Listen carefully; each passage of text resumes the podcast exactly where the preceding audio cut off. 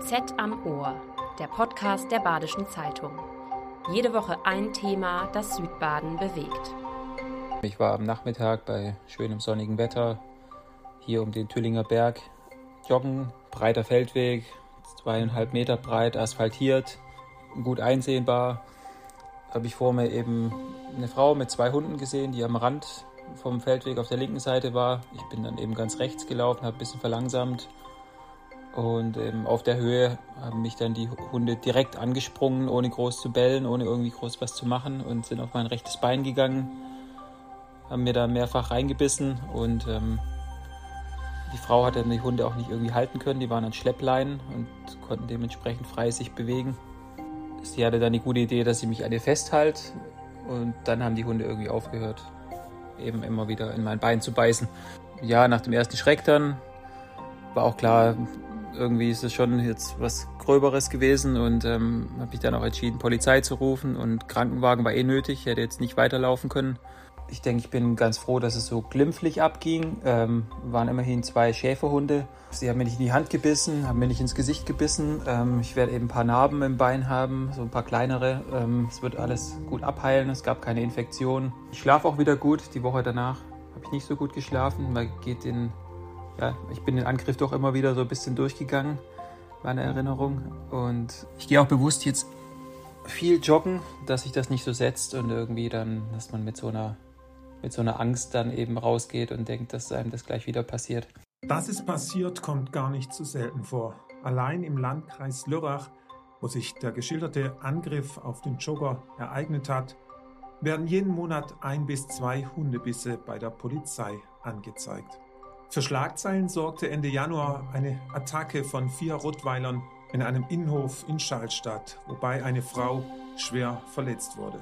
Wenige Wochen zuvor hatte in Balingen am Kaiserstuhl ein freilaufender Hund einen Mann in den Unterarm gebissen. Hundeattacken häufen sich, sagt Clemens Sauer.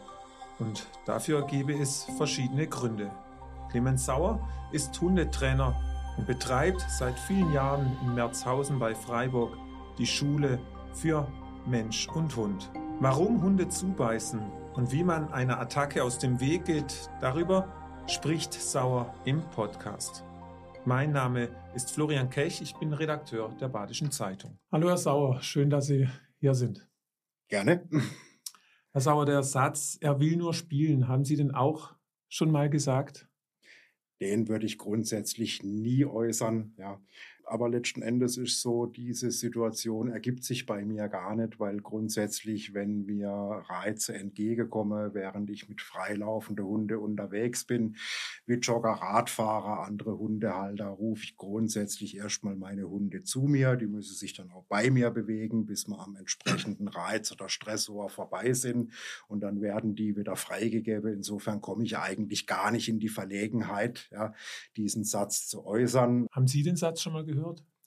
Den Satz äh, habe ich früher als Sportler, wenn ich ohne Hund unterwegs war, häufig gehört. Also ich kenne das auch, ja, als Jogger, als Radfahrer, dass mir Hunde verfolge und mir eben auch in die Wade zwicken, ja, und mhm. äh, wurde dann auch schon ganz äh, äh, gehörig belehrt. Ich hätte ja langsamer machen können oder mich eben anders verhalten, ja, was ja grundsätzlich erstmal stimmt, ja, aber letzten Endes sehe ich halt den Hundehalter da in der Verantwortung, dass mhm. nichts passiert und nicht mich, ja, als Erholungssuchender, der in einer Alltagssituation unterwegs ist. Sie haben jetzt von der Wade erzählt, ähm, hatten der Hund irgendwie, wenn er angreift, so eine bevorzugte Körperstelle, die man vielleicht dann auch schützen sollte?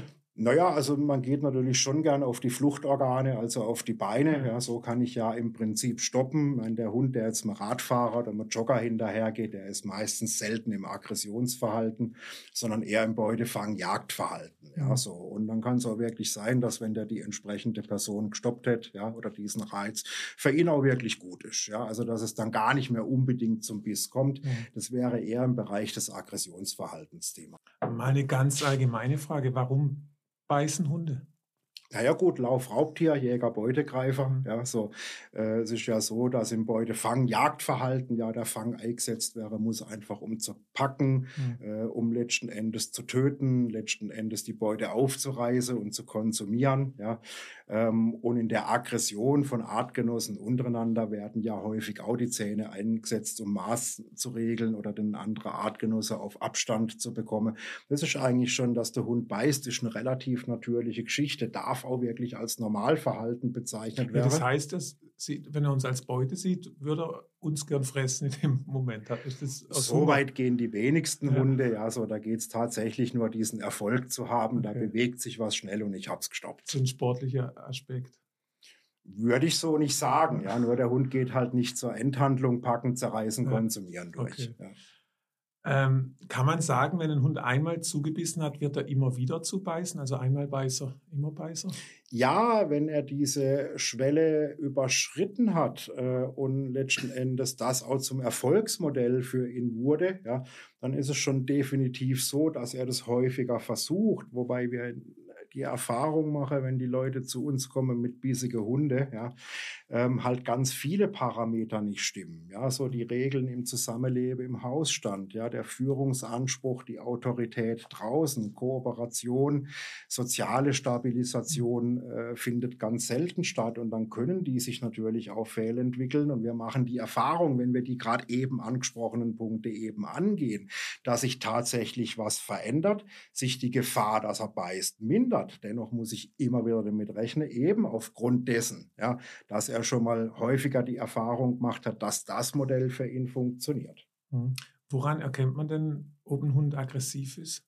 ist natürlich sehr schwierig, weil ähm, Körpersprache eines Hundes einzuschätzen ist ein sehr, sehr komplexes Thema. Ja.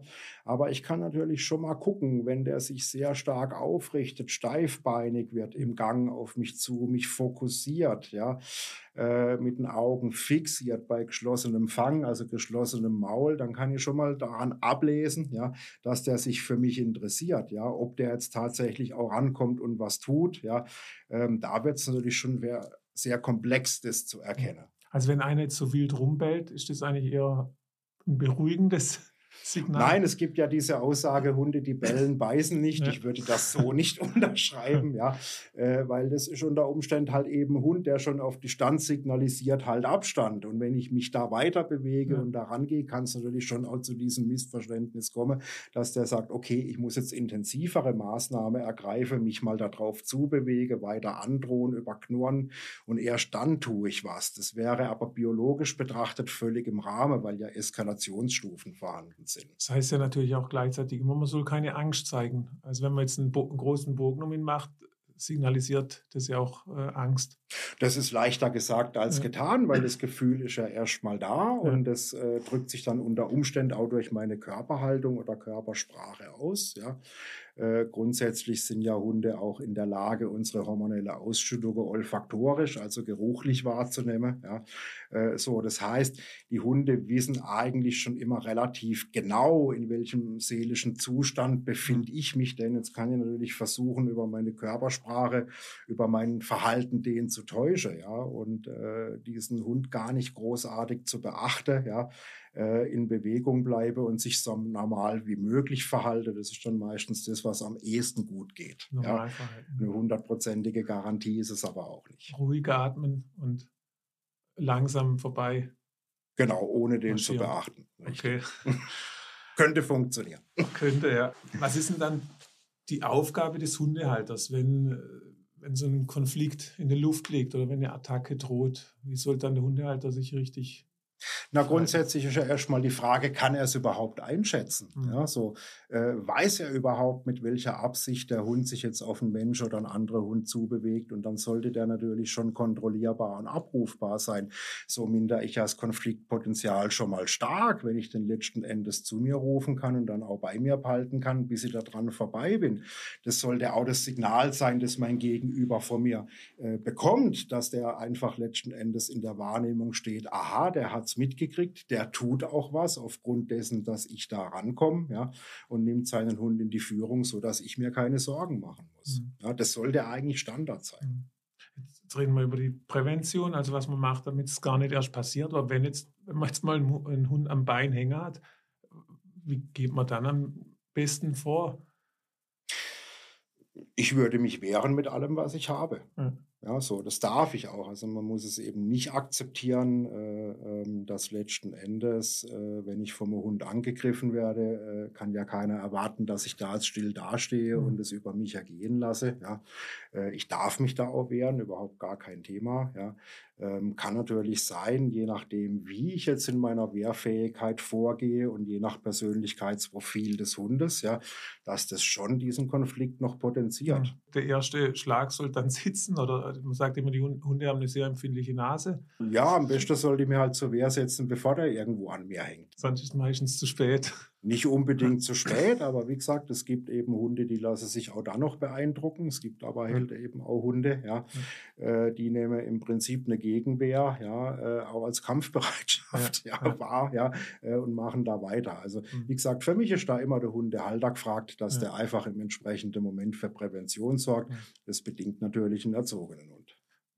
Jetzt haben wir in der vergangenen Woche mehrere Berichte gelesen über Hundeattacken in Südbaden. Ist das Zufall oder haben auch Sie den Eindruck, äh, es nimmt zu? Naja, grundsätzlich die Haltungszahlen nehmen zu. Und äh, mit höherer Haltungszahl gehen natürlich auch Konflikte und Vorfälle einher. Das bedingt ja schon die Logik. Ja. Äh, grundsätzlich sehe ich es aber so, dass es bei ganz vielen Hunden nicht sein müsste. So als Grundlage sehe ich halt sehr häufig, dass dieses Thema Hundehaltung, Hundeerziehung sehr emotional angegangen wird. Ja, so, oder dass wir eben Extreme in Erziehungskonzepten haben, so wie manche nur rein autoritär arbeiten, ja, viele nur kooperativ ähm, oder viele auch nur einen autoritativen Weg gehen, wo ich halt sage, ja, grundsätzlich sollte ein autoritativer Weg im Vordergrund stehen. Ich muss ja dem Hund erstmal vermitteln, was geht, was geht nicht. Äh, und wie sind die Konsequenzen, wenn du es trotzdem tust? Weil dann ist es ja auch erst fair, wirklich Konsequenzen folgen zu lassen. Kooperation, soziale Stabilisation. Aber auch das Grenzen setzen gehören halt mit rein. Ja, so. Und so wie wir die, gerade die Newcomer-Betriebe im Bereich Hundeschule wahrnehmen, stützen die sich immer so auf reine Kooperation oder reine Autorität, ja, oder reine soziale Stabilisation, wo ich sage, ja, der richtige Mix ja, aus diesen Parametern, der macht Sinn. Ja. Wie im Kindergarten. Genau, da in, in ein Extrem zu verfallen, führt meistens zu nichts. Sie haben von der Zunahme gesprochen. Das hat sich äh, während der Corona-Zeit auch verschärft. Da hat ja, Ja, sicher, man klar, die- mitbekommen, dass jeder irgendwie, jeder Zweite sich einen Hund zugelegt hat gegen die Einsamkeit. Die, viele waren ja einsam, Ja. ja, so äh, und äh, da hat man auch und viele hatten Zeit und da hat man, hat man Mhm. gesagt, gut, jetzt holen wir uns mal einen Hund ins Haus, ja, ohne dass man sich darüber bewusst war, äh, wie viel Arbeit da dahinter steckt und äh, aufgrund dieser Einsamkeit geht ja dann eben dieser erzieherische Prozess erstmal mit Emotionalität los, also findet eigentlich gar nicht statt, wenn man es ganz genau nimmt, ja. Und in früher Entwicklungsphase wird dann schon wahnsinnig viel versäumt, ja, was Mhm. dann entsprechend auch die Entwicklung beeinflusst, ja, äh, und später schwieriger wird, das wieder aus dem Hund rauszubekommen. Wie gehen Sie dann vor, wenn Sie da so einen Problemhund bekommen? Also ich lege erstmal sehr viel Wert auf eine saubere Analyse. Ja, so, und es bedingt jetzt nicht nur, sich dieses Verhalten anzugucken, ja, im, im Konfliktbereich, das der Hund äh, in freier Wildbahn zeigt oder wenn er mit seinem Halter unterwegs ist. Ja. Äh, wir klopfen auch schon ab, wie lebt der Hund mit dem Halter zusammen? Was für Privilegien hat er, die er vielleicht nicht haben sollte? Ja, so wie sehr steht er im Mittelpunkt? Ja, äh, wie hoch ist das Maß an Führungsanspruch ja, und Autorität? ähm, und auch Kooperation durch den Halter, ja, äh, und wie beharrlich und präzise ist er da, ja, so das wird erstmal rausgearbeitet, ja, so und da gibt es natürlich dann ganz klare Anleitungen, ja, ein Hausstandsregelwerk, ein Beziehungsregelwerk, ja, äh, welche Spielräume gibt es draußen, wenn ich mit dem unterwegs bin, welche Spielräume gibt es nicht und darüber verändert sich schon manchmal wahnsinnig viel, ja, äh, so dass wir dann im letzten Enden Punkt, wenn wir dieses Problem direkt angehen, also im Konfliktmanagement nur noch sehr, sehr wenig tun müssen, dass sich das verändert. Mhm. Weil die ganze Grundlage halt dafür vorhanden ist. Mhm. Ist wie in der Kindererziehung auch. Ja, ich sehe da immer Parallelen, ja. Ja, freut mich.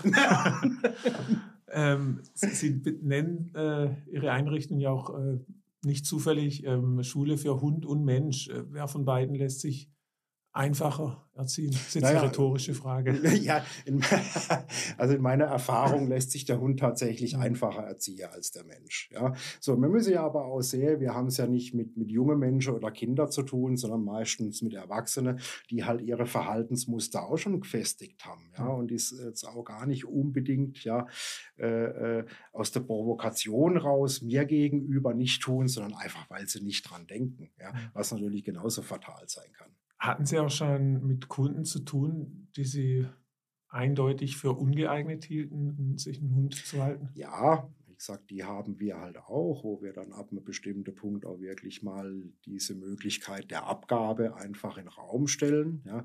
Das heißt nicht, dass der jeweilige Halter generell äh, nicht geeignet ist, einen Hund zu halten, nur unter Umständen in Kombination mit dessen, was er sich da ins Haus geholt hätte, mhm. wir halt häufiger mal sagen müssen. Das ist so komplex und so schwierig, das ist nichts für einen Anfänger. Probieren also, Sie es doch mal mit einem Pudel. Äh, ja, das hat gar nicht so sehr jetzt mit der Größe unbedingt mhm. zu tun, sondern es hat ganz häufig einfach da damit zu tun, welche Bereitschaften bringe ich mit. Ja, äh, aber es gibt halt einfach Hunde, die sind für Anfänger zu komplex. Mhm. Und wie reagieren die dann, wenn sie denen so eine Ansage machen? Naja, es kommt drauf an. Viele sehen das ein, ja, so und äh, versuchen dann auch mit unserer Hilfe den Hund irgendwo anders unterzubringen. Viele kehren uns aber auch tatsächlich sofort den Rücken, wenn, wenn die Abgabe an Raum gestellt wird, äh, weil das grundsätzlich äh, so von uns eingeschätzt wird, dass der Halter nicht geeignet ist, einen Hund zu halten oder zumindest diesen Hund nicht zu halten mit der Problematik, die er mitbringt, ja.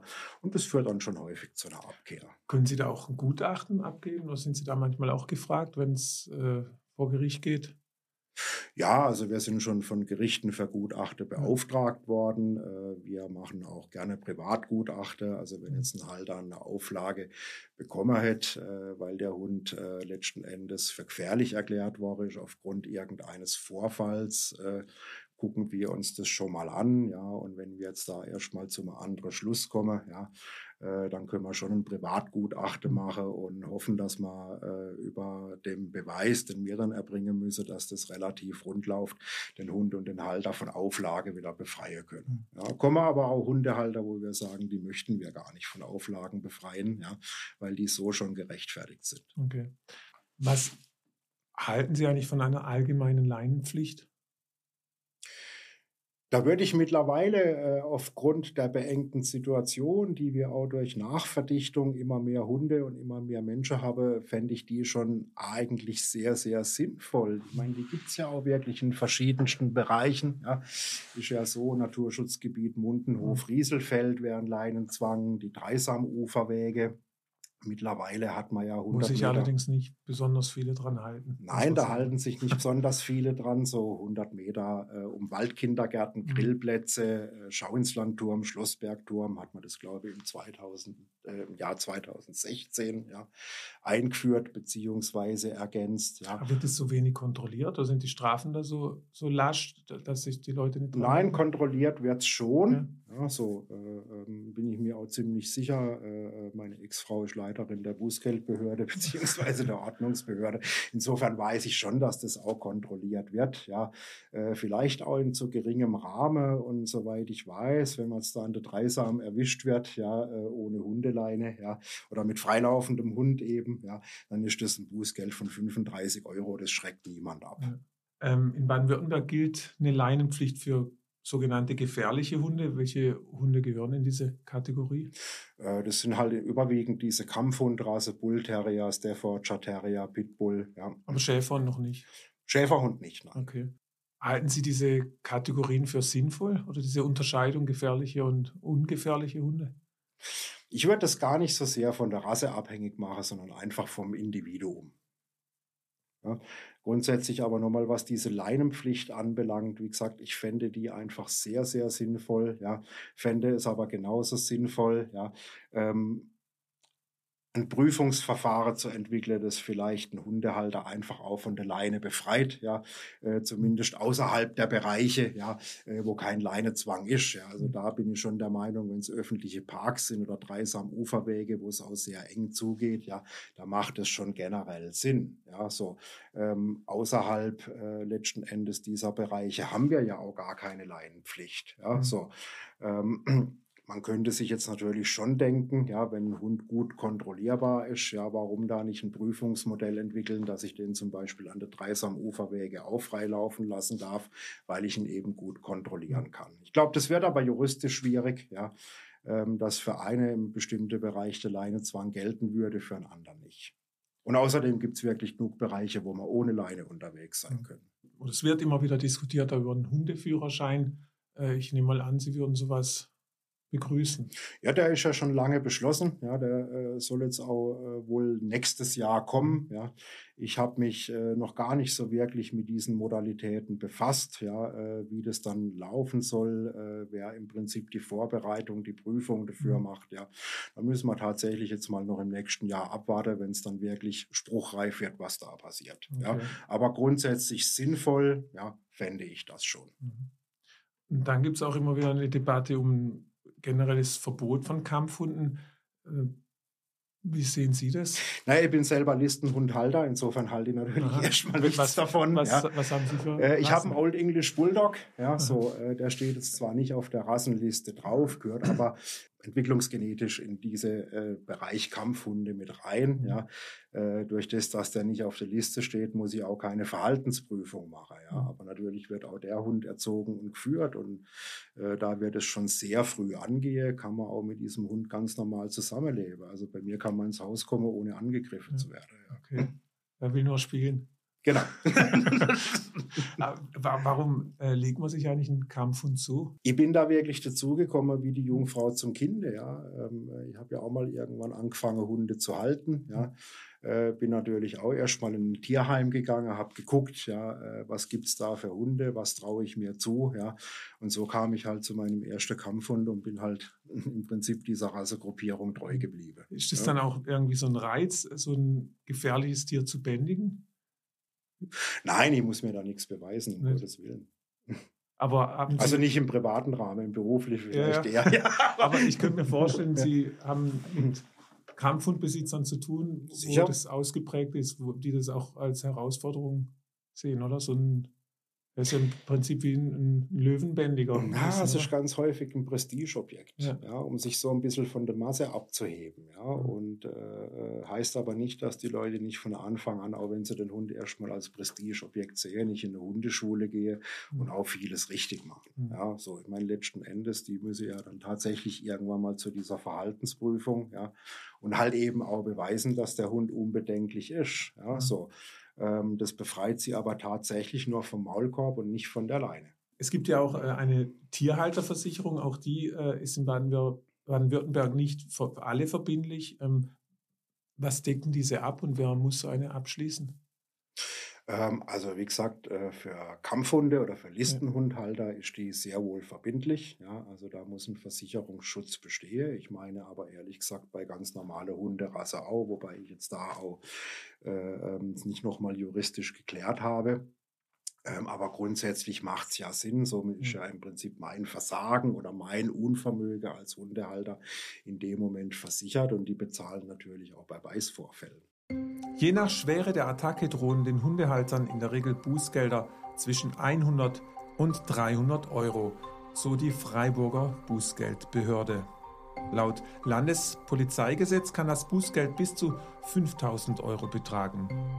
Nach jeder Anzeige prüft das Ordnungsamt, ob der Hund als gefährlich eingestuft werden muss. Wenn jetzt äh, Sie mit jemandem zu tun haben, dessen Hund äh, jemanden attackiert hat, wie sind da die üblichen äh, Reaktionen? Ist da Betroffenheit, Verunsicherung oder zum Teil auch äh, Unverständnis, warum Sie jetzt irgendwie da belangt werden? Nein, im meisten ist schon wirklich Betroffenheit mhm. da. Also, dass, dass, äh, dass jemand überhaupt nicht einsieht, äh, dass sein Hund jetzt begrenzt wird oder auch er in seinem Umgang mit dem Hund, ja, äh, weil der gebissen hat, das erlebt man sehr, sehr selten. Ja, aber auch schon haben uns Kollegen berichtet, ja, kann da von einem Fall äh, aus Köln Berichte, äh, wo äh, ein eineinhalb Jahre alter Hund ein Kind angegriffen hätte, ja, und äh, auch nicht unerheblich verletzt und der Halter da erstmal gar nichts unternommen hat, ja.